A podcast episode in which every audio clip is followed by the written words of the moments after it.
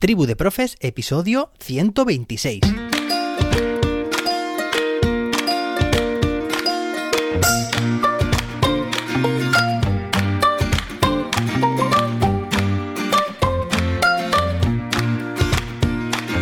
Hoy es lunes, día 11 de julio de 2022. Hoy es el Día Mundial de la Población, así que enhorabuena por formar parte de la población mundial. Claro que sí, hoy es tu día, o mejor dicho, hoy es nuestro día. Bueno, hoy tenemos un episodio muy interesante porque te voy a recomendar un libro educativo que me ha servido mucho, que me ha inspirado a transformar mis clases. Pero voy a ir más allá y es que en los próximos días ya sabes que estamos en esta edición de verano, así que también te voy a seguir recomendando libros educativos que me han servido, que he leído este año o el año pasado o el año anterior y que pues me encantaría también que si te interesa que tú también hagas lo mismo. Pero antes de nada me gustaría informarte que esta noche a las 8, mejor dicho tarde, esta tarde a las 8 en punto hora España peninsular se publicará, se estrenará en mi canal de YouTube un vídeo relacionado con qué? Pues con la limpieza de Google Classroom. Oye, ¿qué pasa cuando terminamos un curso académico? ¿Qué pasa con todas las clases de Classroom que hemos generado? Eh, ¿Cómo las vamos a preparar o qué vamos a hacer con ellas?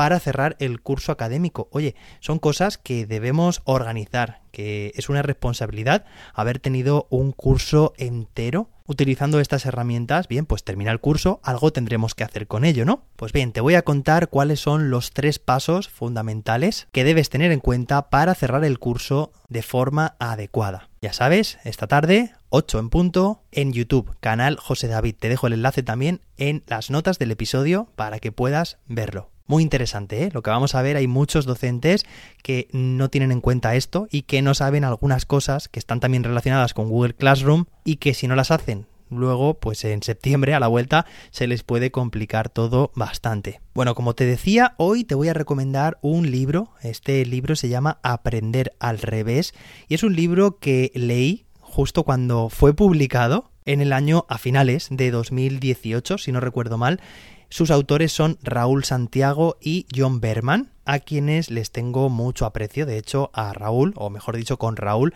he colaborado en, en, varios proyectos y formaciones. Así que desde aquí, Raúl, si nos estás escuchando, te mando un fuerte abrazo. Y este libro, Aprender al revés, que tiene como subtítulo Flip Learning 3.0 y metodologías activas en el aula, para mí supuso un antes y un después en mi concepción del aprendizaje en general. Fijaos lo que estoy diciendo, ¿eh? no solamente del Flip Classroom o Flip Learning, sino de mi paradigma educativo. Es un libro que te recomiendo, es una lectura creo que casi obligada, porque habla de la importancia del aprendizaje activo y también de la facilidad que puede suponer llevar a clase ese aprendizaje activo en contraposición de un aprendizaje pasivo, del que ya hemos hablado aquí muchas veces también, una educación meramente transmisora no tiene sentido. Sabemos que es mucho más relevante y más útil, más productivo para nuestros estudiantes que participen en clase, que estén activamente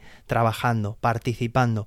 Bueno, este libro también, por supuesto, introduce que es el flip learning y habla de que allá por el año 2007, fijaos si han pasado ya años, 15 años en concreto, John Berman junto con su colega Aaron Sams, empezaron a grabar clases, a grabarse las explicaciones de clases, porque, bueno, pues porque tenían estudiantes que se, se, ausentaban de las clases, trabajaban en centros rurales y era frecuente que, bueno, pues que los estudiantes, o bien por, por la distancia que había hasta el centro educativo, o bien por la imposibilidad, por estar trabajando, la incompatibilidad que puede suponer trabajar y estudiar al mismo tiempo, empezaron a grabar sus clases. Claro, estas clases las podían ver, o estos vídeos los podían ver estos alumnos independientemente de la hora, los tenían ahí disponibles 24/7 y supuso para ellos un cambio cualitativo muy importante, por supuesto, pero esto al final desembocó en el modelo Flip Learning. Fijaos porque en su origen una atendía a una necesidad y bueno, pues se le dio la vuelta, nunca mejor dicho,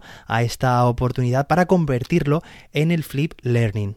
Hay muchos estudios de investigación al respecto, Y este es uno de los principales factores donde incide este libro, en la importancia de la investigación educativa, en basarnos en esas cuestiones que han sido demostradas, que los estudios avalan. Así que, por ejemplo, nos cuenta que este modelo permite hacer por lo menos un 50% más de actividades en clase. Y en muchos de los casos doy fe que es mucho, mucho más, por la experiencia que he tenido en el aula y también formando a docentes. Este libro nos comenta que el docente debe renovarse, debe fortalecerse y modificar sus competencias. Nos habla, por supuesto, del rol del docente, también de los tipos de docentes que hay, según su, su enfoque, y su, su, estrategia o comportamiento, podríamos decir, también el rol de estudiante, nos propone también mejores prácticas tanto del espacio individual, ya sabes, pues todo aquel trabajo, ese espacio de trabajo del alumno que realiza de forma individual, habitualmente en su casa,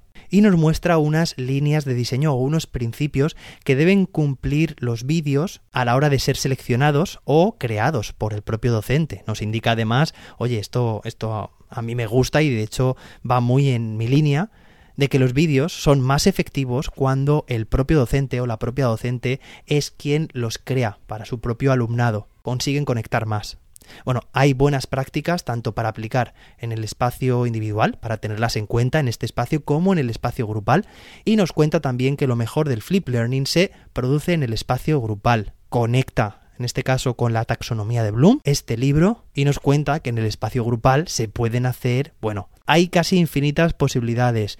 Role playing, enseñanza entre iguales, gamificación, ABP, indagación, aprendizaje cooperativo. Espacio grupal permite que todos y todas estén trabajando de forma activa. Y bueno, el libro finaliza de nuevo haciendo incidencia en la importancia de la investigación educativa y también en la analítica del aprendizaje y la evaluación formativa, que la semana pasada estuvimos hablando de ella.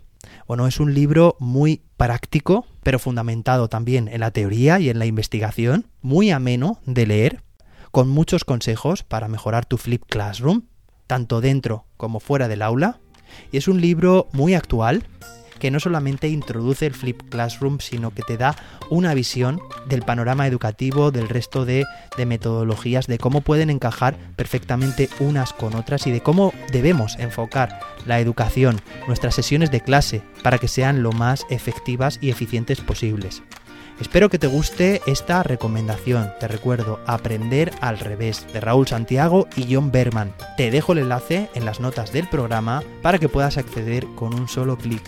Si te animas a leerlo, espero tus comentarios en las redes sociales donde soy arroba serendipium o bien en el consultorio educativo jose-david.com barra pregunta.